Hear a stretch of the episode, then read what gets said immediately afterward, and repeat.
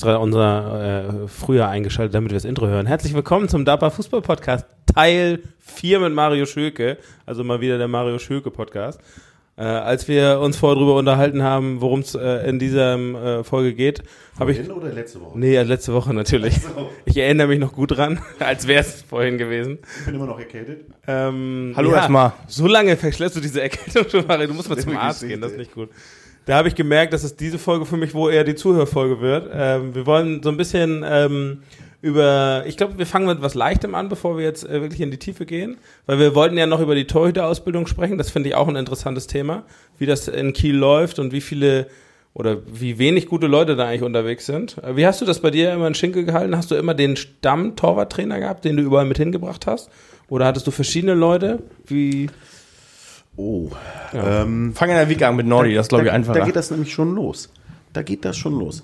Richtige, gute Torhütertrainer, Torwarttrainer, wie ich das sage, wie es aber völlig falsch ist, wie ich es gelernt habe, sondern Torspielerausbilder sind mega rar. Sind mega rar. Ähm, das ging schon zu meinen Holstein-Zeiten los. Ähm, da hattest du schon das Thema Torhüter absolut vernachlässigt. Ernsthaft? Ja. Viel zu wenig Torhütertrainer. Die Torhüter der U-Mannschaft, also immer die zweiten Mannschaften, da haben die Torhüter so gut wie gar kein Torwarttraining bekommen. Ach Quatsch. Ähm, war eine Vollkatastrophe. Die Zeiten haben sich natürlich geändert. Ja, absolut. Die haben sich natürlich geändert. Also ich, da kann ich sagen, die zwei Torhüter, die ich zum Beispiel hatte von Holstein, waren hervorragend ausgebildete Torhüter in allen Bereichen. Ja, die Zeiten haben sich auch zum Glück geändert. Äh, Ich sag mal, mit dem Hype um Manuel Neuer, äh, wo man gesehen hat, wie gut ein Torwart auch Fußball spielen kann, Ja, genau. äh, hat sich vieles äh, verändert und auch die Ausbildung hat sich natürlich mega verändert, der Torhüter. Äh, Wenn ich da an äh, Zeiten denke, Marco Behrens im Tor mit Oh. dem mit der Pascal? Legende. Nein, wer ist? Nein, nein. Wer- nein. wer auch immer und das die ist. nächste Legende, die kannst du aber wirklich auch nicht kennen, mit Rudi Lorenz, das war mein erster Torwarttrainer oder Torspieler. Der sagt mir Daniel? Nein, der, der also, nee, da kannst du auch nicht Torspieler, äh, Ausbilder zu sagen. A war Marco Behrens, Muki Behrens ist ein Keeper-Empfänger, ein ist auch ein durch, relativ kleiner Mann. Also den kann man Ja. eigentlich, den übersiehst du eigentlich. durchgeknallter Torhüter, wie man ihn äh, kennt. Äh, und dazu Rudi Lorenz, eine Legende auf dem Auberg. Ähm, der hat äh, Muki die Bälle auf dem Wanz geballert in Höchstgeschwindigkeit aus drei, vier Metern. Ja, und äh, wenn dann Marco keinen Bock mehr hatte, sich auf den Grander hinzulegen, ja, dann kam der Medizinball eine halbe Stunde äh, auf dem Ranzen bei Also, Marco Hast du auch geworfen. Nee, ich kenne. Ich Wobei kenn, Muki das gut abkonnte, den Medizinball auf dem Ranzen, ne? das Gute ist, du kennst ihn gar nicht, auch optisch gar nicht. Nee, Ne? wirklich gar nicht. Also, wirklich gar Aber nicht. der hat sich doch nicht drüber me lachen. der hat mega abgenommen. Ja, alle, alle ist natürlich immer noch ein Riese, wenn Meinst der vor du, dir steht. dass der nochmal ver- Zeit hat für Daniel? sich die Sonne. Meinst du, der Zeit für Daniel nochmal? Nee, hat er nicht. Der ist beruflich so eingespannt, der kann, das macht er nicht mehr. Ich meine, Daniel hat ein gutes Spiel gemacht, kann ich dir jetzt mal so sagen. Ein richtig gutes Spiel Letzte gemacht. Woche. Da darf, letzte Woche, aber da darf kein hoher Ball aufs Tor kommen und dann wird das Das war auch windig, das war blöd. Ja, ich glaube, du bist auch der einzige Torhüter in Kiel, der nicht an die Latte kommt. Ja, ich kenne spontan noch zwei. Na, Muki zum so- Beispiel, der kommt auch nicht gerade, aber. Aber um auf das Thema weiterzukommen, ähm, äh, Rudi Lorenz war dann mein erster Tor Torwarttrainer in der Wieg, dann nachher ähm, Nordi, Michael Nordheim, ähm, mega Mensch, mega Typ, ähm, auch sich jetzt in der Phase in äh, Bordesholm, na, er ist ja von uns zu Schilksee gegangen, auch äh, einer der Opfer, die mir Bodo Schild zuge zugute lassen hat. Er hat ihn dann Nordi mit rübergezogen. Da hat Nordi den ersten Schritt in der Weiterentwicklung gemacht. Dann jetzt nochmal zu Bordesholm. Äh, hat sich auch mega zum richtig geilen Torhüter-Ausbilder entwickelt. Aber, ach so, dann nachher in, im weiteren Verlauf in Suchsdorf hatte ich gar keinen Torhütertrainer. Das habe ich dann selbst mitgemacht. Äh, Und in Schinkel hat es auch lange gedauert, bis dann Matthias Hob dazu kam. Und der ist auch der Initiator, der gesagt hat, ey Mensch, unterhaltet euch doch auch mal über uns Torhüter. Ne? Wir kommen immer zu kurz und recht hat er. Äh, Matze, ähm, wie ich ihn liebevoll nenne, und Dirk Alvermann, den wahrscheinlich auch nur ganz wenige kennen, äh, sind für mich die absoluten Koryphäen in Sachen Torhüterausbildung, Torspielerausbildung. Wenn ich sehe, wie fußballverrückt die sind in diesem, äh, auf diesem Sektor Torhüter, dann macht denen, glaube ich, so gut wie keiner was vor. Matthias jetzt mit seiner eigenen ähm, Torspielerschule, die er entwickelt hat, die auch wirklich angenommen wird, weil die Vereine, und das ist das Entscheidende, egal wie sie heißen, das Torhüterspiel immer noch vernachlässigen. Ob es im Breitensportverein ist, mangels Torhüter-Ausbilder äh, oder auch in den Vereinen, die irgendwo ein bisschen höher wollen. Da sind immer noch alteingesessene äh, die selbst mal im Tor gestanden haben, die dann nach Rudi Lorenz Manier den Keepern die Bälle aus Nahdistanz äh, um die Ohren ballern und dann noch sagen, warum bist du nicht rangekommen oder warum ist der drinnen nochmal eine neue Serie. Also ähm, auf dem Sektor ist immer noch Nachholbedarf und ähm, da kann ich nur sagen, das tut auch Not. Äh, ich glaube, wir Trainer im, im, im Amateursport, gerade im unteren Amateursport, sehnen uns nach guten Torhüter-Trainern. Wer da also auch von unseren Zuhörern äh, sich berufen fühlt und selbst mal die Handschuhe angezogen hat, und damit meine ich nicht die Asbesthandschuhe vom äh, ABK Abfallwirtschaftshof, sondern äh, dann auch mal irgendwo äh, Torwart war, geht ran an die Materie, lasst euch ausbilden und bildet dann die Torhüter aus und fangt da auch in der Jugend an, denn da sind sie am wichtigsten, die Ausbildungselemente. Das stimmt. Hast du, wenn du die Torhüter-Trainer hattest, äh, immer eine merkliche Verbesserung gespürt? Also hast du wirklich gemerkt, das hat jetzt, trägt jetzt wirklich Früchte, dass die zusammengearbeitet haben? Ja, also definitiv. Ähm, die größten Quantensprünge hat für mich zum Beispiel ein Christian Gutzmann bei Schenkel genommen. Nach Guck mal, den kenne ich schon mal. ich wollte jetzt extra nicht Premiere, fragen. Premiere. Ich habe den Bild schon mal bei also Fußball, also, das Fußball.de-Bild schon die, mal gesehen. Die Entwicklung, die der Junge ähm, spürbar nach einem halben Jahr genommen hat, der intensiven Zusammenarbeit mit Matthias, ähm, das war gigantisch. Oder auch früher die Torhüter, die bei Dirk Alvermann zweimal die Woche trainiert haben. Ähm, das, das, das war mega. Das war mega, eine Entwicklung zu spüren.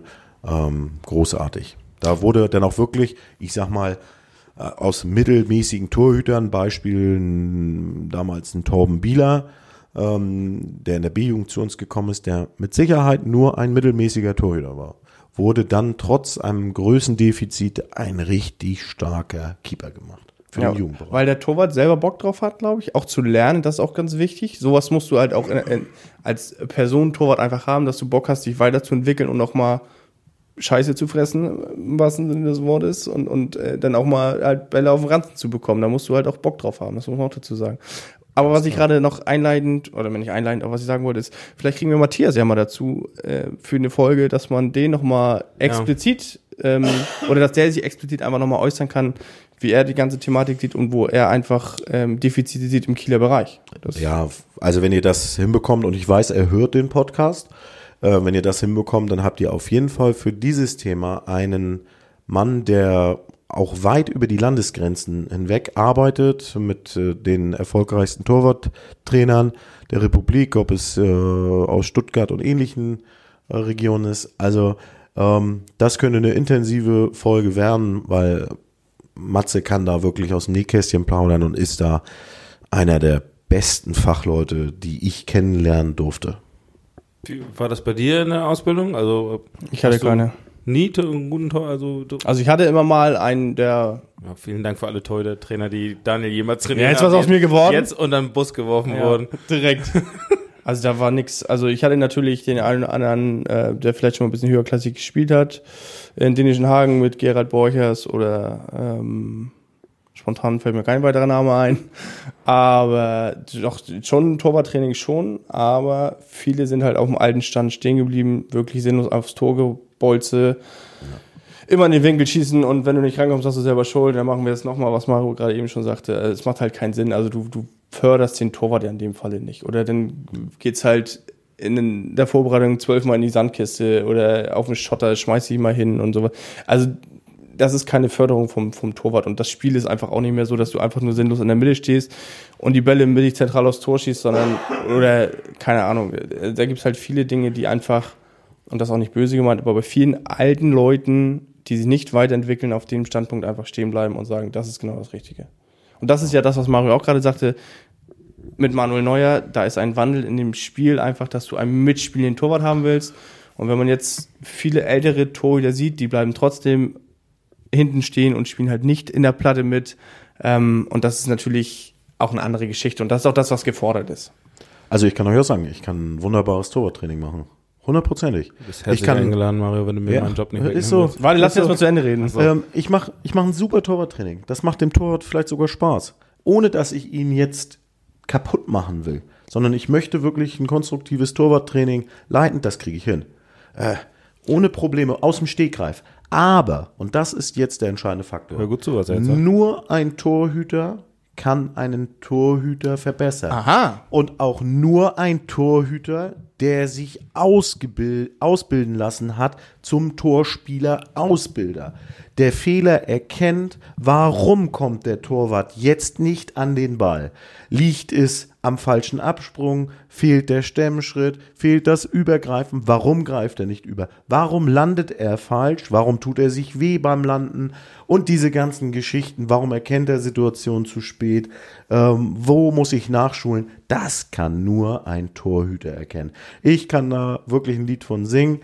Ähm, in Eidertal bei der D-Jugend, bei meinem Sohn, ähm, haben wir einen Torhüter, der Nachholbedarf hat es gibt in Eidertal, und da sind wir wieder beim Thema, gibt es keinen aktiven Torwarttrainer leider mehr. Äh, bis letztes Jahr gab es den noch. Die Torhüter bekommen kein aktives Torhütertraining. Ähm, ich bin so und so nachher immer da, weil ich meinen Sohn abholen muss. So, und dann habe ich gesagt, alles klar, dann kümmere ich mich eine halbe Stunde dann um den Jungen. Damit er wirklich besser wird. Ja, und er ist auch besser geworden. Aber nicht, weil ich ihm so viele tolle Ratschläge geben konnte, warum er jetzt falsch abspringt, warum er falsch landet, warum ihm das wehtut, kann ich ihm nicht sagen. Kann ihm nie, ich kann ihm nur sagen, äh, dass das unprofessionell aussieht, nicht der richtige Absprung ist. Aber um ihn wirklich zu verbessern, muss er ausgebildet werden von einem Torhüter. Und da kannst du auch A-Lizenztrainer sein, da kannst du auch Fußballlehrer zu sein, kriegst du nicht hin. Das äh, ist auch mein Reden. Da werde ich jetzt bestimmt für Kritik bekommen. Deswegen sage ich auch, ähm, auch ein Feldspieler verbessert nur ein Feldspieler auf Dauer und kein Torwart. Äh, viele Torhüter sind als Trainer gescheitert. Es gibt auch den einen oder anderen guten. Ja, keine Frage. Ja, äh, ich sehe bei dir gerade, du überlegst gerade, ja, ne? Wer ist richtig? Ey, mir fällt jetzt auch keiner, ja, toll, aber es gibt schon, es gibt schon gute, gute äh, Torhüter, die auch äh, klasse Trainer geworden sind. Aber äh, Schuster bleibt bei deinen Leisten. Wenn du Feldspieler warst, trainier die Feldspieler. Und wenn du Keeper warst, dann sieh zu, dass du Torhüter-Ausbilder wirst. Deswegen habe ich beides gespielt, damit ich alle gut ausbilden kann. Aber stellt sich wieder um die Frage, warum hier ein Torwart Aber nichts richtig. Wow. wow. Naja, das war die einzige Folge, die Mario noch mit uns machen wird. Schade. Kurze Folge heute. Also ich finde es ja ganz interessant zu sehen. Bei uns ist es ja so, dass Daniel, muss man ja auch ehrlich sagen, äh, sein Training meistens selbst vorbereitet und dann mit den anwesenden Torhütern durchführt. Ist aber auch keine optimale Lösung, muss man. Ich habe die Zeit einfach nicht, wenn ich 16 andere Leute betreuen kann, kann ich jetzt nicht nur die Torhüter betreuen, weil es unglaublich intensiv ist, ist ja klar. Aber ähm, ich weiß natürlich auch, dass wenn es da Kritikpunkte von ihm gibt, es immer schwierig ist, seine eigenen Mitspieler großartig zu kritisieren oder dazu sagen, der macht nicht richtig mit oder solche Dinge. Das ist immer eine unglückliche Situation. Ich bin da froh, dass er sich überhaupt selbst vorbereitet. Also das ist schon Gold wert. Ansonsten wäre das wahrscheinlich eine ganz, äh, äh, würde ich, würdet ihr wahrscheinlich bei uns immer mitmachen müssen und das wäre ja, auch nicht macht auch keinen Sinn. Nein. Nee. Also ich sehe das genauso. Ich äh, glaube aber, ich habe selten gesehen, dass man die Ausbildung wie zum normalen Fußballtrainer zum Torwarttrainer machen kann. Ich glaube, die Angebote sind da einfach viel, viel geringer als du, äh, auch die Möglichkeiten sind vielleicht nicht so groß. Ja, das Problem ist, es ist halt mehr oder weniger wieder so ein bisschen Randthema. Also Torwart. Ja, weil es auch wenige so Torhüter gibt, die das, also es gibt ja sehr viele Feldspieler potenziell, die Trainer werden können, weil sie selbst Feldspieler waren, wenn das jetzt das Argument ist, aber viel, viel weniger, nämlich nur eins von elf statistisch, ist ein Torhüter gewesen. Und davon müssen sich Leute auch bei der kleinen Torwarttrainer zu werden. Ja, aber die, also die Fortbildung oder die, die überhaupt die, den, den Trainerschein zu machen, die Möglichkeiten hast du ja definitiv. Also das, das, wenn man sich damit auseinandergesetzt hat, weiß man das auch. Und man weiß auch, dass es regelmäßig stattfindet im Jahr. Und also wenn man da Bock drauf hat und wie Mario schon gesagt hat, wenn man Bock drauf hat, einen Trainerschein zu machen und selber Torhüter war, dann sollte man damit auf jeden Fall anfangen. Definitiv. Also der DFB unterscheidet ja jetzt schon. Ja, also der unterscheidet schon in der Ausbildung Torspieler genau. und, und Feldspieler. Und äh, da werden verschiedene Lehrgänge angeboten. Ähm, ich muss meine Fortbildung ja über den Bund Deutscher Fußballlehrer machen. Auch die haben das für sich erkannt. Klar, die arbeiten für den DFB, das ist keine Frage. Und da werden ganz separat auch Schulungsabende und, und Wochen Weise Schulungen für die Torspielerausbildung angeboten. Aber es bleibt immer noch eine andere Art als Trainer zu sein. Auch die Aufstiegsmöglichkeiten sind eine andere. Wenn ich in die Bundesliga gucke, wer ist da der Torwarttrainer? Äh, dann sehe ich von 16 von 18 Mannschaften wahrscheinlich einen ehemaligen Torhüter, den ich noch kenne. Äh, aufs, äh, bei Schalke fällt mir jetzt Simon Hensler zum Beispiel ein, der ja hier in der Region auch gespielt hat. Ähm, äh, ja, also. Aber ich glaube, generell hast du recht, vielleicht ganz hoch in den äh, Profifußball. Genau, in den da werden natürlich immer wieder gerne äh, Leute genommen, die man selbst, äh, die sich im Verein gut geführt haben. Immer wieder auch gerne die Nummer zwei, ja, die jahrelang die Fresse gehalten hat. Aber äh, Leute, ich glaube in den Leistungs, in den Nachwuchsleistungszentren, ähm, da hast du als Autonomaltrainer wesentlich schwerere Möglichkeiten hinzukommen, als wenn du ein wirklich fußballverrückter Torspielerausbilder bist. Ja. So eine Typen, Dirk Alvermann hat da gearbeitet, Matthias Hopp hat bei Holstein gearbeitet oder arbeitet für Holstein noch gelegentlich. Ähm, diese Typen, die musst du dir als Verein warm halten und wenn ich dann höre, dass zum Beispiel Holstein das gerade wieder nicht so richtig gemacht hat und dann auch wieder ehemalige Torhüter ja, genau. äh, dann lieber das Training machen lässt, ja, da muss ich sagen, dann machen sie Fehler. Ja, weil diese, diese Typen, die den Fußball voll aufsaugen, die äh, sich hochgearbeitet haben, die äh, können nachher das Zünglein an der Waage sein und dann auch wirklich die Keeper nochmal richtig mitreißen und nochmal weiterentwickeln. Das ist äh, aus meiner Sicht äh, erstrebenswert, solche Leute an den Verein zu binden. Aber auch extrem schwer, dieses Personal erstmal zu finden. Ne? Und es wird äh, gerade im ganz kleinen Amateurbereich, wie wir das ja jetzt sind, äh, nicht einfacher, weil diese Leute werden irgendwann, also sagen ja auch irgendwann, ja, mache ich gern, aber ich brauche zumindest irgendwas als Gegenleistung dafür. Ne? Ja, und da kommt der Verein wieder. Genau, das ist das auf jeden Ja, aber Fall. der Verein ist halt nicht bereit, sowas auszugeben. Genau, weil es vielleicht nur für ein, zwei oder drei Personen ist, genau. da eine Summe XY in die Hand zu nehmen, weil es wirklich nur zwei, drei Leute betrifft. Aber wie Mario gerade eben auch gesagt hat, das kann das zu einer Waage sein für ein Spiel. Und warum? Was, äh, ihr könnt euch das nicht vorstellen, wie schwer ich kämpfen musste, äh, einen Matthias Hob in Schinkel zu in, installieren. Ähm, mein Co-Trainer hat von seinem Grundgehalt äh, abgezwackt, ich habe abgezwackt und äh, die Mannschaft hat halbwegs noch was dazu gegeben, damit er finanziert werden konnte. Dann hat der Verein netterweise 50 Euro draufgelegt, äh, so dass Matthias sein Spritgeld in der Tasche behalten hat, der immerhin auch vom Ostufer Kiel immer nach Schinkel gefahren ist. Ne? Ja, so, ähm, da sitzen natürlich in den Vereinen auch Leute als Fußballobmann, Ligaobmann, Manager und wie wir sie alle nennen, ist mir total Banane, die noch den Fußball von 1980 oder ich gehe noch ein Stück weiter von 45 leben. Wenn sie ja, überhaupt Fußballer sind. Das wenn sie ja. überhaupt Fußballer sind. Ja. Und die verstehen gar nicht die wichtige Position des Torhüters und deren Ausbilder. Na, und wie wichtig der, ein guter Fänger ähm, in so einer Truppe ist. Ich sag dir, egal welche Liga du spielst, ob es von der A-Klasse bis äh, zur Regionalliga ist, ohne eine starke Nummer 1 holst du keine Titel. Das ist so. Du brauchst, um Titel zu erreichen, egal wo du spielst, brauchst du eine starke Nummer 1. Du frag mal in Liverpool nach, was sie gemacht haben, nachdem Loris Karius im Champions League Ist eigentlich frei? Wir naja. Also rufe ihn mal als Torwarttrainer. Will, der, will der nach Suchsdorf? Ja, der wollte gerne nach Suchsdorf, aber äh, nur mit Sophia Tomalla habe ich gesagt, sonst geht das hier nicht. So Als meine Freundin das hört, das war nur ein Spaß. Oh, ist egal. Wir müssen das Thema wieder wechseln. Ich darf hier nicht nach oben heute. ähm, aber ich, äh, ich finde das gut, ist immer ein guter Einblick. Ist natürlich auch interessant zu wissen. Ich glaube, ähm, wenn Matthias Hopp wirklich Lust hätte, ich finde, das wäre eine bestimmt interessante, mega interessante Folge. Äh, Mario ist ja der Vermittler für alle äh, Interviews. Ja, ne?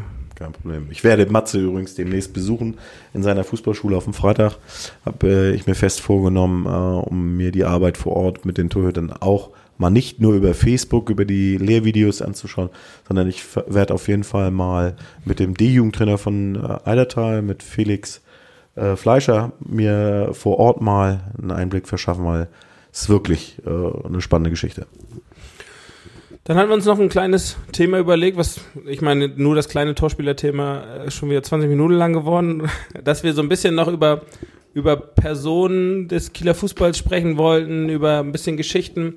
Ähm, das ist für mich auch immer spannend, weil ich äh, potenziell überhaupt niemanden kenne hier äh, und ich das auch total, und ich weiß, dass es auch viele gesagt haben, total gerne hören, gerade die alten Geschichten zu hören oder was hinter den Kulissen alles so abgelaufen ist und abläuft und heute ja manchmal noch abläuft äh, mit diesen Personen.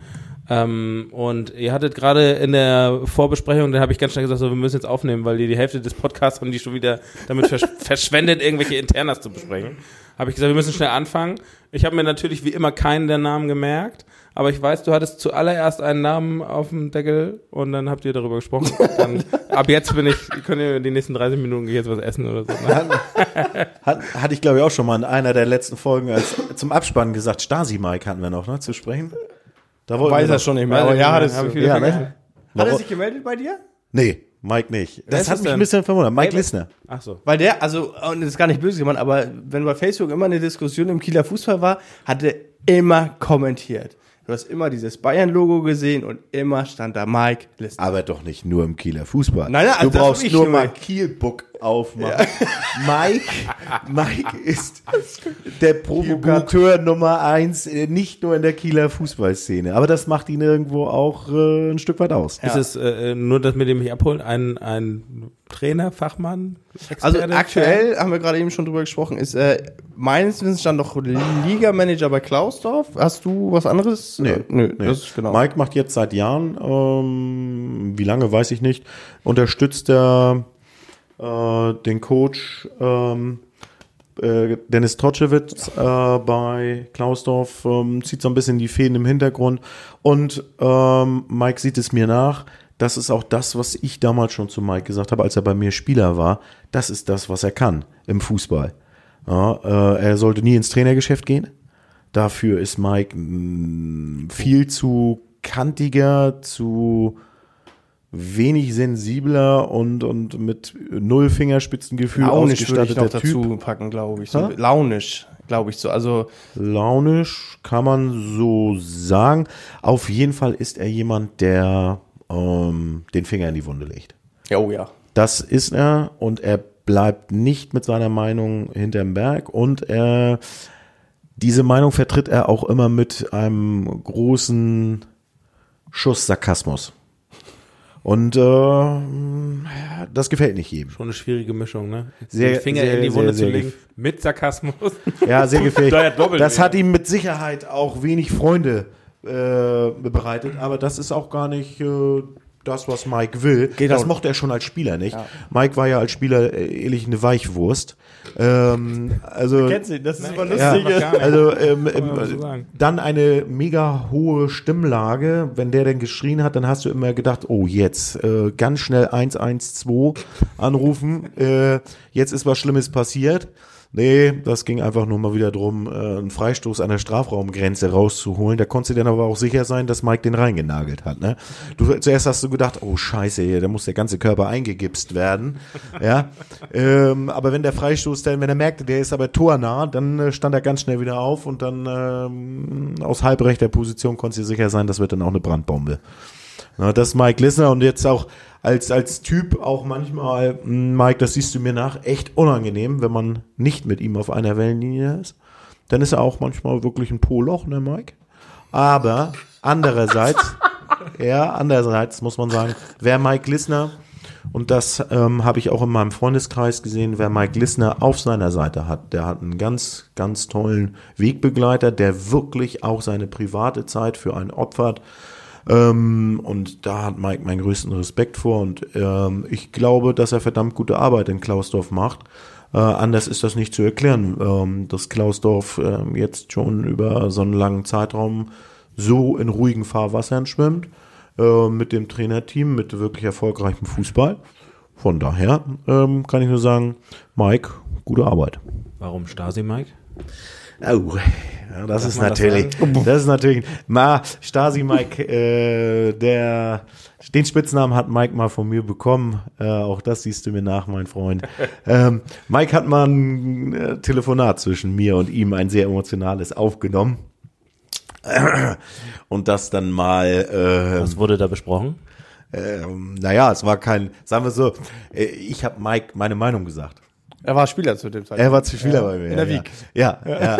ich habe Mike äh, zu seinem Verhalten meine Meinung gesagt und Mike wusste, dass ich anrufe. hat er die Chance genutzt, das Telefonat aufzunehmen. Aber da gibt es ja viel modernere äh, Gegebenheiten im Kieler Fußball, wie ich gehört habe. Und damit können wir dann auch mal von Mike weggehen.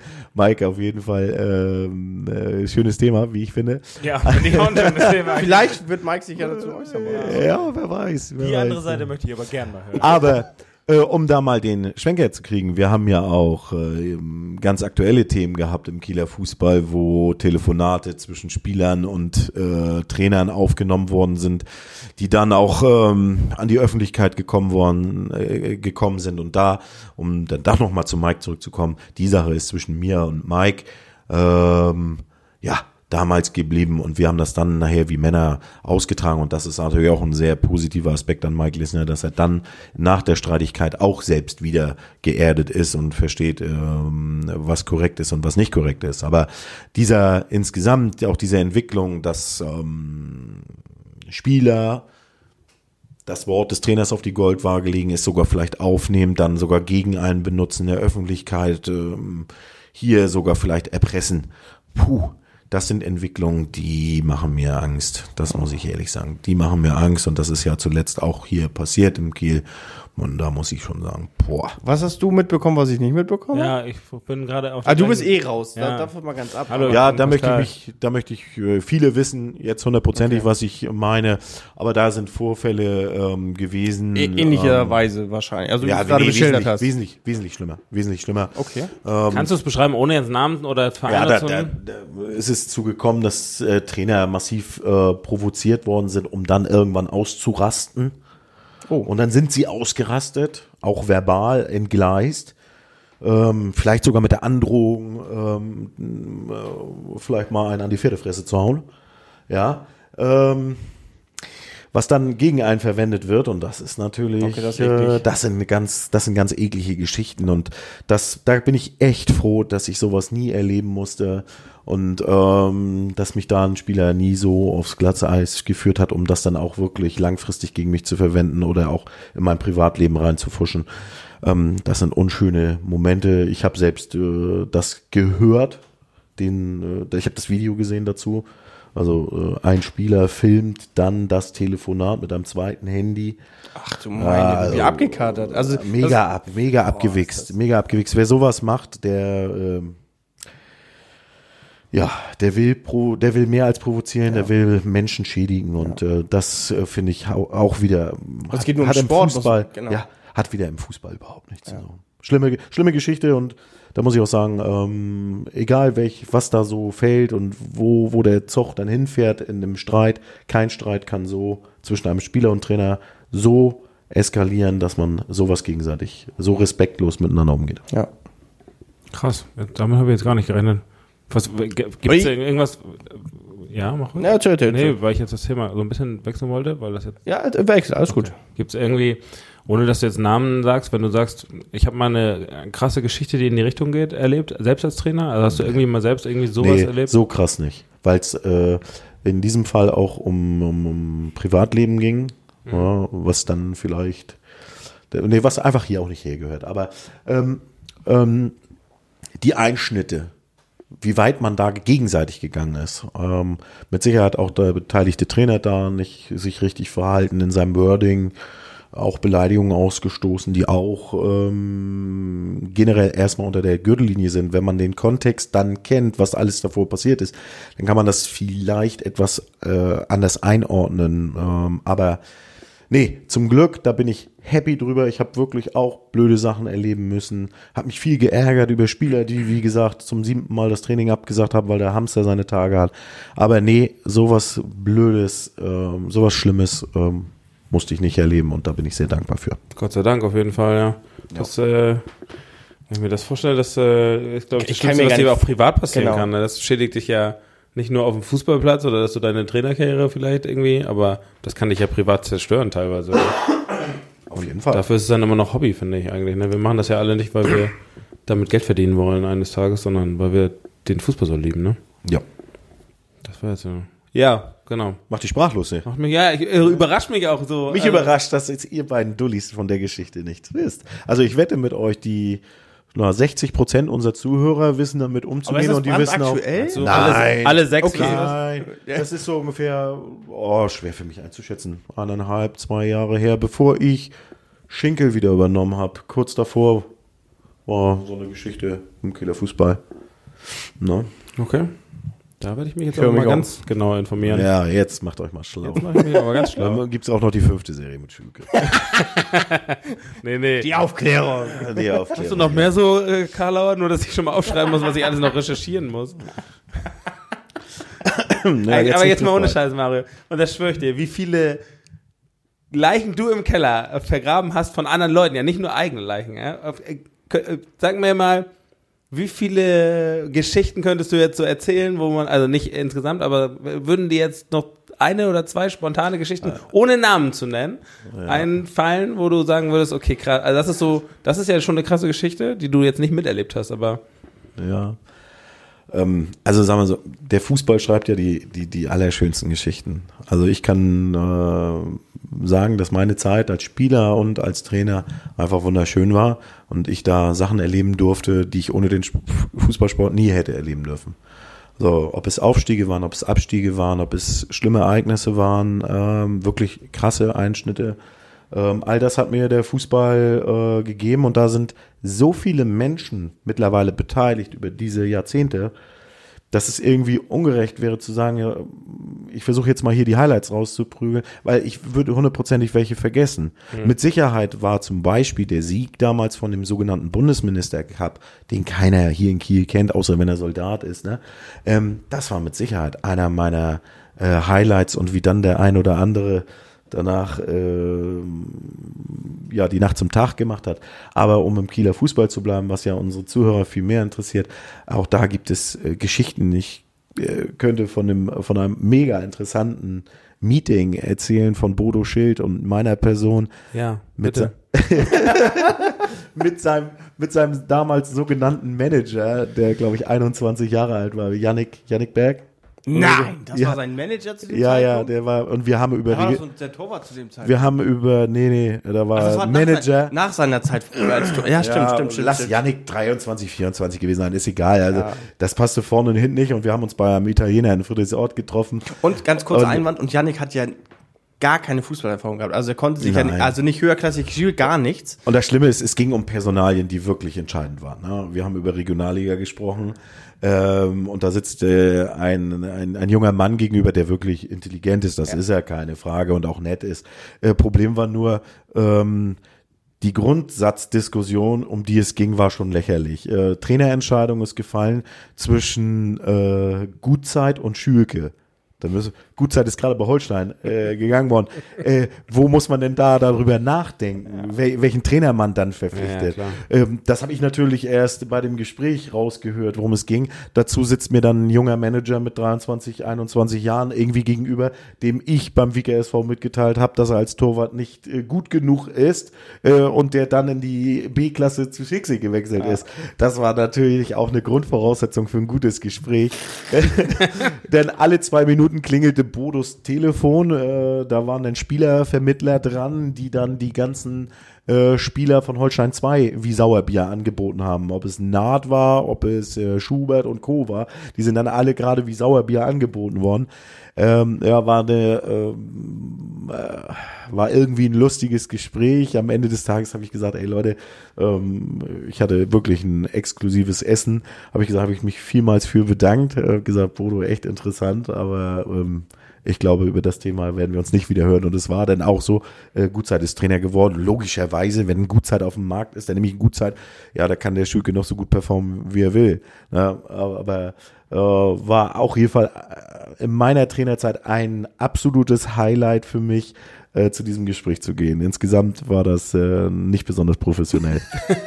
Was würdest du sagen, ist er für ein Mensch? Also ich kenne Bodo Schild ja gar nicht. Der ist ja jetzt, glaube ich, ein bisschen mehr zurückgezogen inzwischen aus diesem öffentlichen Fußballleben. Ich weiß gar nicht, ich weiß echt nicht, geschäftlich kein Plan, ist mir auch, also es geht, darum geht's hier auch gar nicht. Aber ist ja jemand, der zumindest, kann man ihm ja auch äh, ähm, zugutehalten, Schilksee, äh, der erstmal hochgebracht hat irgendwie, ne? Also, ähm, Bodo ist kein, ja, ich nenne es jetzt mal so, ist zwischenmenschlich jetzt kein Arsch. Na, auch wenn viele ihn da hinstellen. Beispiel auch Mario Schüke, Mike Lissner sind auch wieder Namen, wo viele auch sagen, das ist ein Arschloch. Äh, wobei die Leute die gar nicht kennen. Also Bodo Schild ist, äh, wenn man sich mit ihm unterhält, ein wirklich netter Mensch. Das ist so. Äh, da ähm, zu der Meinung stehe ich auch. Dass er über das Fußballgeschäft meiner Meinung nach keine Ahnung hat. Das habe ich mir auch schon mal persönlich gesagt. Bodo, falls du es hören sollst, das sehe mir nach. Ähm, er hat andere. Finanzier für den Podcast. Er hat, er hat andere. Bodo hat andere Stärken und Geh das muss man sagen. Wenn du mal schaust, seine Firma damals, die Gesichter, die den Aufstieg, den sportlichen vorangebracht haben, sind heute auch noch die Gesichter, die seine Firma prägen.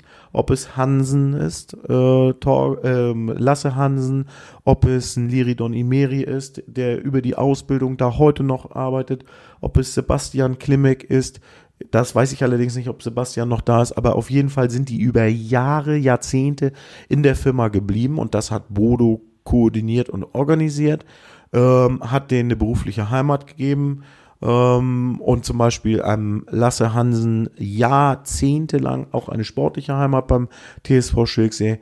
Und ähm, das hat Bodo auf jeden Fall sehr positiv entwickelt. Das muss man sagen. Bei aller Kritik, die man an seinen Machenschaften im Fußball, wie er auch vieles gemacht hat, die Art und Weise, da kann man sehr drüber streiten. Äh, da bin ich mit Bodo auch ähm, herzlich aneinander geraten. Damals, als er Liridon Imeri aus der Wieg weggeholt hat, in einer Art und Weise, die ähm, Laternenfall ganz unten war. Ne, das habe ich ihm auch so deutlich gesagt. Das war Erpressung und nichts anderes. Und ähm, das war unschön, das hätte man anders machen können. Ich glaube, heute würde er das auch anders machen. Aber damals war es nun mal so.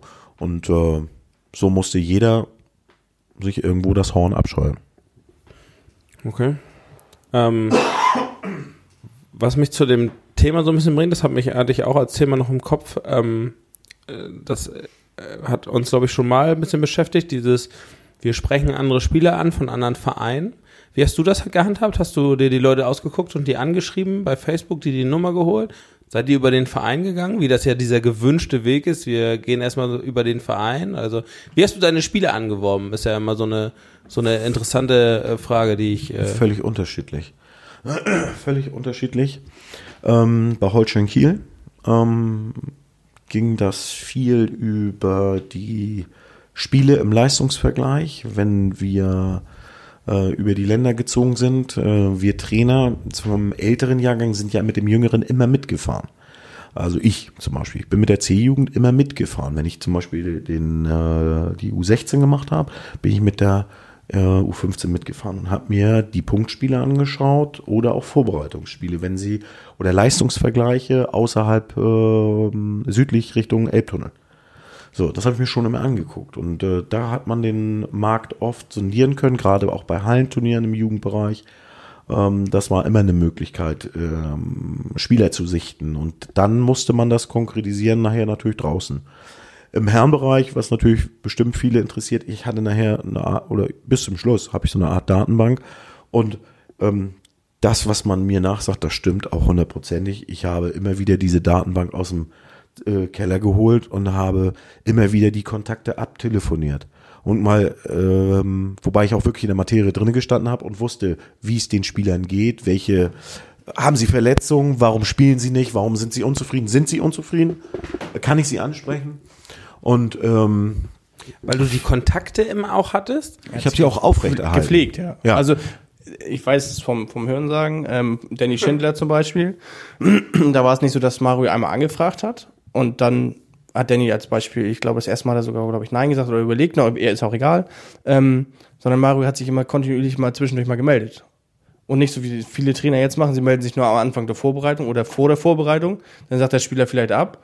Dann meldet sich der Trainer vielleicht erst im Dezember wieder zur Wintervorbereitung. Also das hört man von Marius Seiten halt anders gehört, dass man den gef einfach gepflegt hat, den Kontakt. Ja, und vor allen Dingen auch nachher ähm, zum Beispiel mit Spielern, die mir Absagen erteilt haben. Ähm, habe ich trotzdem den Kontakt weiter gehegt und gepflegt. Und da ging es dann nicht immer zwanghaft nur darum, äh, kommst du zu mir, sondern einfach auch so mal gehört wie geht's dir? Wenn du dich, wenn Spieler sich verletzt haben, mal durchgeklingelt, mal angerufen, mal eine WhatsApp oder was weiß ich, haben wir schon gesagt, im Jugendbereich, da hieß das dann noch StudiVZ, dann kam Facebook und Instagram. Aber ja, ähm, ich glaube, das ist auch ein Punkt, der mich so ein bisschen ausgezeichnet hat, der viele meiner Trainerkollegen auf die Palme gebracht hat, dass ich halt auch, wenn ich nicht ähm, am Platz stand, trotzdem im Kontakt mit den Spielern äh, von fremden Trainern stand und da ging es nicht immer zwanghaft darum zu wechseln, sondern viele von denen sind auch dann einfach irgendwo, ja, Art Freunde geworden. Und alle meine, na, nee, das ist Quatsch, aber nahezu, ich sage jetzt mal eine Zahl, 80 Prozent der Spieler, die bei mir waren, mit denen habe ich mich immer gut verstanden und auch nach ähm, einem, einer sportlichen Veränderung, einer Trennung, sind wir in Kontakt geblieben. Und das ist das Schöne, es gibt nur ganz, ganz wenige von den aktiven Spielern, die die Straßenseite wechseln, wenn Schüke äh, über den Bordstein wackelt. Und das freut mich auch. Und, ähm, das ist auch ein Punkt, wo ich sehr dankbar bin für die schöne Zeit, die mir der Fußball geschenkt hat. Und viele, viele nette Menschen. Ja, weil es ja immer für mich zum Beispiel heute als Trainer eine nervige Situation ist, wenn ich dann höre von meinen Spielern, mit denen ich ja jetzt natürlich im Februar, Mitte Februar schon die Gespräche geführt habe für nächste Saison und ich weiß, alles in Sack und Tüten und mir sagte jemand im Gespräch, ja, der Trainer von Dänischen Hagen, ist ein Verein, ich sage das jetzt einfach so, ist mir jetzt auch scheißegal, äh, hat mich angerufen äh, und das höre ich dann von acht verschiedenen Spielern. Dann denke ich so, hey, aber hat er nichts Besseres zu tun, als meinen Kader abzuklingeln? Aber ganz kurz, äh, wie würdest du es denn machen? Naja, aber ich. Oder wie machst du's? Ja. Naja, ich mache es eher wie Mario, dass ich mich eher darauf ähm, immer gucke, mit welchen Spielern habe ich schon mal gesprochen, welche haben für mich gespielt. Ja, aber du gehst ja trotzdem den Weg wieder über den Spieler. Du ja, also aber da sind für mich auch mehr. Also, wenn ich jetzt jemanden nehme wie, ich sage jetzt mal Raphael, ne? Nur, äh, dass wir jetzt über Raphael mal sprechen. Meine nicht Raphael Bock. Das Nein, ganz kurz Einwand. ja. Willen, ja, ja, nur, genau. Das ist jemand, den ich trainiert habe, bis letztes Jahr noch, den ich die ganze Zeit, der sich das Kreuzband gerissen hat, der mich äh, immer, also, der auch pri privat oft hier ist. Und natürlich sage ich ab und zu, Mensch, was machst du eigentlich äh, im Sommer oder wie sieht's eigentlich aus? Und das, so würde ich das eher machen wollen, als ich, ich kann auch die B-Klassen oder A-Klassen Torjägerliste mir angucken und gucken, wer da die ersten drei Spieler sind und die bei Facebook mehr raussuchen. Aber die kriegen halt dann auch Nachrichten von zwölf anderen Typen wahrscheinlich oder so. Also ja, aber dafür ist der Spielermarkt in Kiel. um dieses Thema, das muss man einfach mal auf die Agenda bringen. Wir sind aus dem Nachwuchsbereich, aus der Jugend, aus der A-Jugend, kommen zu wenig Nachwuchs für den Bedarf, den die Seniorentruppen in Kiel haben. Wir sind ja. ähm, mit, glaube ich, 210, 220.000 Einwohnern in Kiel plus die Randgebiete haben wir zu wenig Nachwuchsspieler, die die A-Jugend wirklich verlassen, um weiter orientierten, leicht leistungsorientierten Amateurfußball zu spielen. Hat, das Thema hatten wir auch. Viele wollen mit ihren Homies zusammenbleiben. Dann gehen sie lieber in die Cowboy-Liga. Oder machen eine dritte. Ja, machen eine dritte, eigene selbstständige jetzt. dritte auch für paar Jahre. Diese ganzen Themen. Ähm, und wir streiten uns im Amateurfußball äh, um die Goldkörnchen. Und deswegen ist dieses Geschäft so ungern das alle hören, aber es ist ein ganz hartes und es ist auch ein zermürbendes und dann musst du vielleicht mit 40 oder 50 Spielern telefonieren, dich noch mit 20 treffen und hast dann am Ende des Tages für die neue Saison drei geworben. Dazu kommt, dass du deinen eigenen Kader zusammenhalten musst. Ab November ja. äh, ist höchste Gefahr, dass deine eigenen Spieler noch abspringen bis zum 31.12. und du selbst musst Abgänge, die du einkalkuliert hast oder sogar initiiert hast, äh, musst du wieder kompensieren, weil du neue brauchst. Also, äh, total schwierig, total anstrengend finde ich das. Ich habe das nachher in den letzten Jahren wirklich als nur noch nervig empfunden. Und dann ist die Vorbereitung vorbei. Im März, sage ich jetzt mal, Ende Februar. dann hast du kurz eine Woche zum Durchatmen und dann fängt das Ganze fast schon wieder von vorne an, weil du den Sommer planen musst. Spätestens, spätestens im März, Ende März musst du an die externen Spieler wieder rangehen, um sie ähm, einzuladen zu Gesprächen, zu Probetrainings, dich zu positionieren in dem Haifischbecken Kiel Fußball, äh, wo 25 Trainer drum rumkräuchen und fleuchen und die alle das genauso machen äh, wie der kleine Schülke.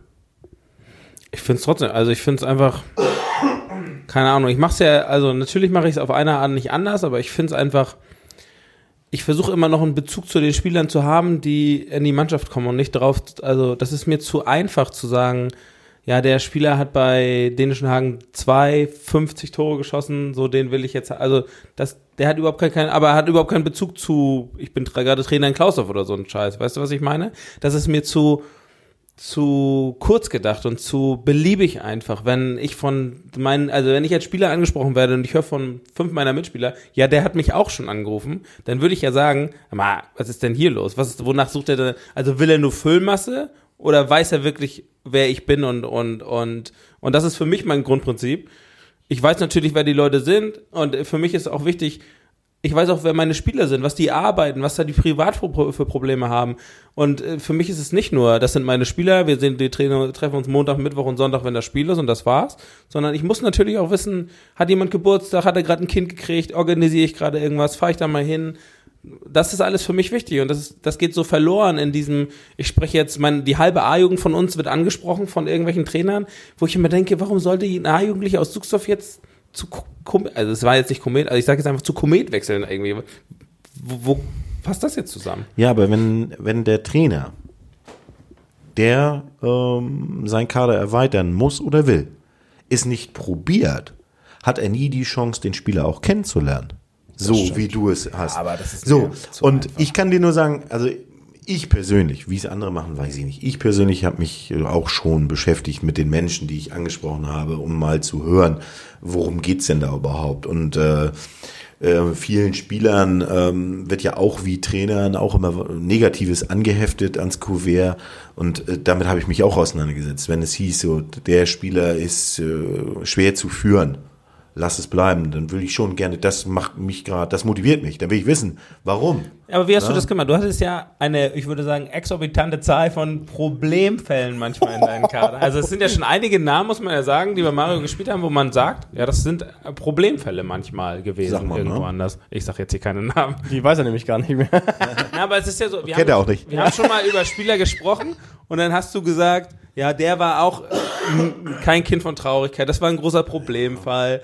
Das war, also auch wenn wir über Raphael Bock gesprochen haben, das war auch jemand, der war nicht immer ja, einfach zu führen. Äh, Raphael Bock ist mit Sicherheit nicht einfach zu führen gewesen. Ähm, vor allen Dingen immer dann, wenn es negativ geworden ist, also äh, der Verlauf negativ war. Aber äh, generell bin ich immer ein Freund davon gewesen und das, damit bin ich verdammt gut gefahren. Ähm, ich habe immer allen eine Chance und auch eine zweite gegeben. So, und wir haben auch schon einen Namen gehabt, zum Beispiel Enes Holay. Der Junge war ja heute auch schon auf dem Programm. Und auch Enes habe ich damals eine zweite Chance gegeben. Und ich kann nur sagen, ähm, klar, nach dem, was da so kundgetan worden ist, äh, muss das ganz schön gruselig gewesen sein, was da so passiert ist bei Kia mit ihm und äh, Volker. Aber und ich will das auch überhaupt nicht schön, nicht eine Sekunde. Und äh, meine Wege haben sich auch nachher von Enes getrennt, äh, weil negative äh, Sachen vorgefallen sind. Aber auch der Junge lief auf jeden Fall eine lange Zeit in der Spur und den äh, konnte ich gut führen. Ähm, und da hat der Mannschaft sportlich weitergeholfen, auf jeden Fall. Und auch im zwischenmenschlichen Bereich konnte er lange ähm, meine Erwartungen erfüllen. Das Problem ist bei solchen Spielern, irgendwann platzt dann die Blase und die platzen dann immer gleich so emotional, dass meistens dann in der Emotion auch die Intelligenz komplett getötet wird und es dummes Zeug passiert, was dann immer eine Gegenkonsequenz haben muss als Trainer, weil etwas mit Außenwirkung passiert ist. Und das ist das Schwierige daran. Aber äh, schwierige Spieler, was bezeichnet man denn als schwierige Spieler? Ich würde sagen, also ich war mit Sicherheit auch ein schwieriger Spieler. So, weil ich die Fresse aufgemacht habe, weil ich gesagt habe, was mich belastet oder was mich stört, was mich am Training stört, was mich am Spiel gestört hat, was mich am Mitspielern gestört hat. Und ich konnte auch gut damit um, wenn meine gerade ähm, die älteren Spieler mir mal anständig den Kopf gewaschen haben. Mann. Fandest du es gut? Entschuldigung, wenn ich dazwischen gerade. Fandest ja, du es gut, wenn das heißt, du Kontra kriegst? Wenn die Leute zu dir gesagt haben im Training, Mario, das war heute scheiße, was wir gemacht haben, oder das hat keinen Sinn, oder das hätten wir vielleicht anders gemacht, weil es vielleicht anders sinnvoller gewesen wäre. Ja, vor allen Dingen im Training ist ja die Frage, haben sie es vor anderen Leuten von der Mannschaft gemacht oder intern? Das ist ja auch nochmal ein Unterschied, ne? Ja, aber also das kam wirklich sehr, sehr selten vor. Aber wenn das vorkam, dann äh, fühlte ich mich auch äh, ein paar Sekunden später wieder mal geerdet. Na, nicht der große, äh, tolle Trainer mit der A-Lizenz hat hier wieder ähm, ein Bombentraining abgespult, was alle schwerst begeistert. Nee, wenn das dann wirklich mal so war, dass dann auch mal gesagt worden ist, oh Trainer, das wurde Mist. Ja? Und nicht, weil es nur um statische, taktische Übungen ging mit Dauerwiederholung, sondern einfach, weil die Übungen vielleicht nicht funktioniert haben, weil ich selbst vielleicht auch nicht so gut drauf war äh, wie sonst. Ähm, das ist immer der Moment für mich gewesen, ey, mal back to the rules, irgendwo mal wieder eine Grunderdung reinbekommen na, was macht man hier eigentlich? Und jeder Trainer muss auf sein Training gut vorbereitet sein. Und wenn ich mich selbst dabei ertappt habe, dass ich halt nicht so gut vorbereitet war, ähm, dann wusste ich wieder, wo ich ansetzen konnte. Und äh, Kritik ist eine wunderbare Geschichte. Man muss damit nur umgehen können. Ich kann mir richtig gut vorstellen, wie der Spieler Schöge mit dem Trainer Schöge zusammengearbeitet hätte. Gar nicht. Nicht gut, nicht gut, nicht gut, nicht gut, nicht gut. Wie lange das geklappt hätte und wie viele Chancen das wohl gegeben hätte. Vorbereitung eine Woche, tschüss. Wobei ich glaube, ähm, ich glaube wirklich, dass der Spieler Mario Schüke äh, sich irgendwo auch immer gesehnt hat nach ähm, guter Ausbildung. Nach einem Trainer, der ihn wirklich ähm, dann nicht nur arbeiten lässt auf dem, auf dem Acker, sondern der ihm dann auch mal wirklich äh, die Hand reicht, mal sagt, so hier, so und so kannst du es besser machen, da und da gibt's Ansätze, äh, wie du dich steigern kannst. Da habe ich mich lange nachgesehen, da gab es eigentlich äh, nur ein, der mir wirklich im Herrenbereich nachher nochmal Sachen an die Hand gegeben hat, die mich weitergebracht haben. Und das war nicht mal mein Trainer. Das war äh, unser spielender Co-Trainer Rainer Züchner. Kennst du nicht, weiß ich. Nein, äh, natürlich nicht. Ähm, ähm, der hat mich damals, ähm, da sind wir wieder beim Thema, Rot-Schwarz-Kiel, also damals hieß es SV Kronsburg, der hat mir noch Sachen an die Hand gegeben und ich bin äh, in zwei Jahren da zweimal hintereinander Torschützenkönig geworden und trotzdem ähm, hab natürlich auch mich gefeiert wie Lotto King Karl Kacke. Ähm, der hat mich trotzdem, A, hat er mich immer wieder geerdet und B, hat er mir noch Sachen beigebracht, äh, wie man noch abgewichster sein kann, noch cleverer sein kann. Das hat viel Spaß gemacht und sowas hätte ich gerne als Trainer gehabt. Rainer hatte damals, bevor er wieder bei uns gespielt hat, ich glaube mit 45 oder so, hat er vorher, äh, war er Trainer bei, beim Heikendorfer SV lange. Und der, der hat mir wirklich noch viel beigebracht. Das war cool. Und so einen hätte ich gerne als Trainer gehabt. Einen harten Hund, der mich dann auch mal, äh, mir mal die Eier hochbindet, wenn ich mal wieder so eine Allüren hätte. Ähm, da hätte ich mir mehr von gewünscht. Hast du das ein bisschen mit, als du ins Trainergeschäft reingegangen bist, mit dir selber an, ans, äh, als Vorgabe zu nehmen, dass du die Leute mehr mitnimmst und auch mal positiv und negativ mit auf die Reise gibst? Ja, auf jeden Fall. Also ähm, viele Wegbegleiter aus meiner Zeit als Spieler von Holstein Kiel zum Beispiel haben mich kontaktiert und unter anderem Holger Lettau, der hört bestimmt diesen Podcast auch wieder und der hat zu mir gesagt, Mario, wir haben uns Jahrzehnte nicht mehr gesehen. Und der hat gesagt, es ist Wahnsinn, ähm, wie du dich verändert hast. Ich kenne dich noch als 17-, 18-jährigen Heißsporn auf dem Platz, ähm, der immer mit dem Kopf durch die Wand wollte und der auch ähm, alles andere als leicht zu führen war. Und da sind wir dann ja auch wieder beim Grundthema. Ähm, der Hummeln im Moors hatte, auch ganz frühzeitig falsche Wege eingeschlagen ist, was zum Beispiel meine, mein, mein letztes halbes Jahr bei Holstein angeht. Da habe ich dann meine Prioritäten, was weiß ich, in meinem Privatleben gesucht. Ne? Freundin und äh, Festlichkeiten. Äh, da hat der Schüke auch nicht zu Nein gesagt. So völlig den falschen Weg eingeschlagen. So, und das war mit Sicherheit einer der Punkte, die mich dann auch geprägt haben, als ich dann selbst in die Vorbildrolle gekommen bin, vorgesetzten Rolle gekommen bin da habe ich mich schnell eingelebt und ich wollte vieles besser machen, als ich selbst äh, als Aktiver falsch gemacht habe. Und das hat, glaube ich, auch nicht immer, aber bei vielen äh, meiner Spieler gefruchtet. Und viele sagen heute, das war eine prägende Zeit. Ich habe die Leute geprägt. Und auch den Punkt hatten wir schon mal, wenn man mal schaut, wie viele meiner Spieler im Trainergeschäft mittlerweile drinne sind, ja, die auch wirklich äh, auch sagen, dass sie vieles mitgenommen haben von mir, von meiner Art Menschen zu führen. Äh, und auch da nicht nur das Positive, ne? Und, ähm, wie man Training gestaltet, wie man sich selbst als Trainer auf Training vorbereitet, wie man selbst eine Mannschaft organisiert und führt. Ähm, da bin ich stolz drauf, dass viele das jetzt etwas nacheifern und äh, dann kann nicht alles falsch gewesen sein. Willst du nicht ab Sommer Suchstoff wieder machen? Ah, nein. Nee, die haben ja schon einen guten Trainer. Hey, haben die neun? Ja. Achso. Ich sag den Namen jetzt nicht. Alles gut. Ähm, ja, okay. Also das, äh, wir, wir haben jetzt überhaupt nicht mehr über Kieler Persönlichkeiten gesprochen, über eine und dann sind wir gleich wieder, ja, wir sind schon wieder kurz vor einer Stunde. Das ist der Hammer, ey. Äh, wolltest du nicht noch eine andere Geschichte erzählen zu Rot-Schwarz?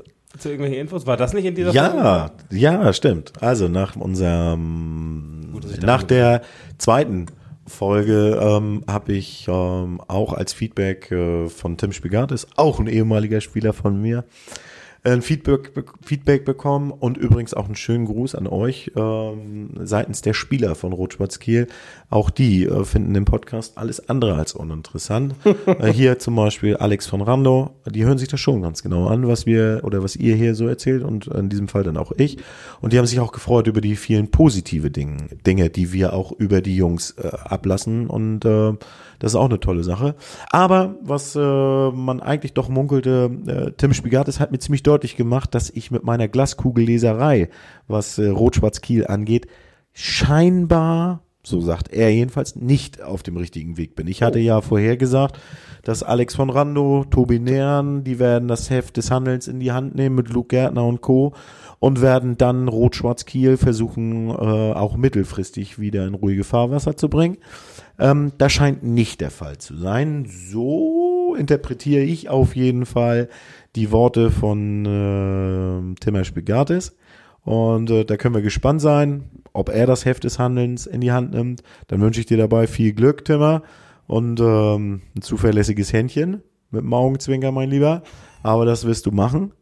Ähm, und ähm, da können wir alle gespannt sein, äh, was da passiert. Aber vielleicht kommt ja auch demnächst der ein oder andere hier noch her, der was dazu zu erzählen hat. Das könnte sein. Vielleicht war der auch schon da.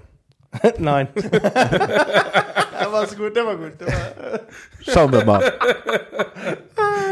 okay. Aber man, kein Wunder, dass Sie das gut finden. Wir sprechen ja auch jede Woche über Rot-Schwarz Kiel, muss man ja auch sagen. Auch wo wir es nicht wollen. Ist ein Dauerthema. Also. Wir sagen immer, nee, diese Woche lassen wir nicht über Rot-Schwarz sprechen und dann sprechen wir irgendwie doch drüber. Ja, ist aber auch ähm, das sind einfach auch Typen. Ja. Ne? Ob es Ole Jakobsen jetzt war, denn äh, der polarisiert, das ist so. Ähm, Spieler bei Rot-Schwarz Kiel, die irgendwo schon Namen haben, Tobi Nähren, der auch polarisiert, ähm, Typen auf dem Platz, die extrovertiv handeln, äh, so wie äh, Alex von Rando. Alle von Randos haben immer mega auf dem Platz äh, Eier in der Hose gehabt. Ja? Ob berechtigt oder nicht, äh, das, das lassen wir einfach mal dahingestellt. Aber trotzdem, das ist halt ein Thema wert. Ich denke aber auch, dass man sich nicht versteifen sollte. Es gibt äh, so viele interessante Dinge im Kieler Fußball äh, und das, glaube ich, wird diesen Podcast auch noch lange am Leben halten und äh, das ähm, wird auch die Fangemeinde dieses Podcastes mit Sicherheit immer wieder weiter anwachsen lassen. Und ähm, da möchte ich euch beiden, glaube ich, im Namen von vielen einfach auch mal Danke sagen, weil äh, viele genießen diesen Podcast. Zum Einschlafen, habe ich gehört. Zum Einschlafen, ja, klar. Zum ja, Einschlafen. ich glaube, das kann man auch dazu sagen, nicht darum, das merkt man bei Intros und Outros und allem zwischendurch, äh, das zu professionell ab, abzuspulen, sondern einfach nur ähm, äh, entspannt, sich die Scheiße anzuhören, die wir dreiviertel des Podcasts labern. Äh, deswegen laden wir uns ja Gäste ein, damit wir nicht ganz so viel Scheiße labern müssen. Und, das macht der äh, Gast dann, oder was wolltest du damit Nee, nee, damit auch jemand mal was Interessantes erzählen, meine ich. Und wir nicht irgendwie mit nur Halbwissen nur. Aber die Idee ist geboren äh, aus dem Interesse, dass, dass sowas eigentlich so ein bisschen fehlt. Wir haben so eine Berichterstattung irgendwie im Internet, äh, Sportbuzzer, da läuft das meiste, was, wo man, wo alle ihre Infos irgendwie herbekommen keiner hört mal irgendwie einen Hintergrund großartig und ähm, ich glaube, das fehlt so ein bisschen oder fehl, mir fehlte das so ein bisschen. Und deshalb habe ich das äh, mit Daniel Gott sei Dank zusammen ins Leben gerufen. Das, äh, und äh, ich glaube, wir sind auch äh, froh, dass wir, äh, jetzt gebe ich das Kompliment mal zurück, äh, auch einen guten ersten Gast dafür hatten, äh, als Feldversuch. Äh, sonst hätten wir das vielleicht nie, nie wieder gemacht, jemanden einzuladen, muss man auch sagen. Ne? Äh, weil ja, wir weil wir ja auch dieses das ausgetestet haben, ja. wie das funktioniert, in, ähm, dass wir jemanden interviewen. Wir unvorbereiteten Menschen. Aber ja, ja, aber genau, es ist ja nicht mal ein Interview, sondern es ist einfach äh, aus dem Gespräch heraus. Und das ist, glaube ich, das, was, was uns... Ne? Genau. genau, und das ist halt. Und ähm, ich glaube, das unterscheidet uns von, von anderen Formaten mehr oder weniger, dass wir einfach frei rausreden. Und wir sind natürlich unorganisiert. Also wenn ich jetzt Mario sehe bei der ersten Folge, der hier ja, den ganzen also Tisch mit Zettel voll ist das solltest du doch nicht verraten. ähm, und wir sagen eins eigentlich mal, haben wir ein Thema? Ja, haben wir. Ja, und dann fangen wir an zu reden und dann, dann ist es aber auch schon. Und dann kommt es einfach in dem Gespräch einfach aufs nächste Thema. Das ist eigentlich, glaube ich, das, was auch vielen dazu verleitet, weiterzuhören weil wir ja. gar nicht wissen, was kommt. Ja, glaube ich auch. Ich, ähm, auch so in meinem Freundeskreis gab es ja auch ähm, viele kritische ähm, Stimmen. Ähm, der eine oder andere ist dann auch darüber gestolpert, äh, über diesen Podcast insgesamt auch nur, ähm, weil ich ihn ja mitbeworben habe. Dann hier, Leute, wer Lust hat, kann da reinhören. Ich bin äh, beim Podcast äh, über den Kieler Fußball. Und das hat einfach den Leuten nachher gut gefallen. Und ich hoffe, dass die alle dranbleiben. Ich werde dranbleiben an euch beiden. Euch beiden Dullis kann man ja nicht alleine lassen. Ihr kennt ja keine hier im Kieler Fußball. Ja, also, stopp, stopp, stopp. Also, das kannst du bei Pascal zuschustern, aber ja. mir, also den einen oder anderen Namen sagt mir auf jeden Fall. Ja, das ist schön. Ich bin nur stimmt. da, um mal zwei Minuten Monologe zu halten. aber du machst so. immer, du machst immer den Einstieg so schön. Ja, und die, Te und die Technik. ja, und, Technik, und, ja. und den Abspann. den ganzen Kram zusammenbasteln. Und dann sag ich immer, jetzt war eine tolle Folge. Ich muss den Scheiß jetzt wieder schneiden, Daniel geht nach Hause, Mario geht nach Hause und dann ist alles cool. Und hier kriegen alle noch ein T-Shirt und dann sind alle fröhlich. Ist auch nicht schön. Die ganze Verantwortung muss ich wieder tragen hier mit meinem Namen. Aber äh, anderes Thema. Äh, ja, also ich freue mich. Ich glaube, äh, Daniel äh, hat auch viel Spaß dran, auch wenn er äh, es immer eine zeitliche Einschränkung ist. Das äh, ist mir auch noch ein Anliegen, das einmal zu sagen. Wir versuchen das in einer Regelmäßigkeit zu machen, aber es ist manchmal einfach wirklich schwierig, weil es natürlich immer noch ein Hobby bleibt und ähm, wir da irgendwie, ich, Daniel hat zwei Kinder, ich habe jetzt überhaupt nicht so eine so eine Dinge, die mich jetzt groß einbinden, aber wenn man dann noch zweifacher Vater ist und dann äh, nebenbei noch arbeitet auch noch, das wäre so viel einfacher, wenn du arbeitslos wärst. Dann, ja, ich melde mich auch direkt arbeitslos. Deine, nee, ist egal. Schönen Gruß an Micha, das war eine Kündigung. Geht auch mündlich. Geht auch mündlich. Ähm, nein, aber äh, das, das muss man ja immer dazu sagen, das ist ja alles nur ein Spaß und ein Hobby. Deswegen, also nochmal, äh, schön, dass du überhaupt das zweite Mal gekommen bist. Gerne. Können wir nicht ganz so viel falsch gemacht haben. Äh, soll ich jetzt ausleiten in meiner unvergesslichen Art oder? Möchtest du noch was sagen, was dir wichtig ist? Ich weiß nicht, wann dieser Podcast jemals erscheint. Ich habe schon ne? Pipi im Auge. Wir sind so emotional Ach, zum Ende. Wir sind echt emotional, ja. Wir sollten nicht so lieb zueinander sein. Das passt überhaupt nicht. ähm, äh, vielen Dank, dass du da warst nochmal. Vielleicht äh, gibt's noch äh, ein, ein, zwei, drei, vier, fünftes Wiederkommen. Ne? Die fünfte Woche, die Mario dann da ist. Ähm, Wollen wir unseren Zuschauern, äh, Zuhörern nicht drohen, ne? Wenn der Bedarf da ist. Äh, ansonsten gilt, teilt das gerne, äh, sagt das euren Freunden. Das ist ganz wichtig, dass es noch weiter verbreitet wird. Ähm, wir freuen uns über jede Anfrage, jede Kritik. Wir kriegen immer echt krass, woher die äh, immer kommen, die Kritiken und Mails. Da freue ich mich drauf. Und ähm, ansonsten habt eine schöne Restwoche, eine schöne Woche, wann auch immer das rauskommt. Und äh, vielen, vielen Dank. Bis dann. Bis dann und danke.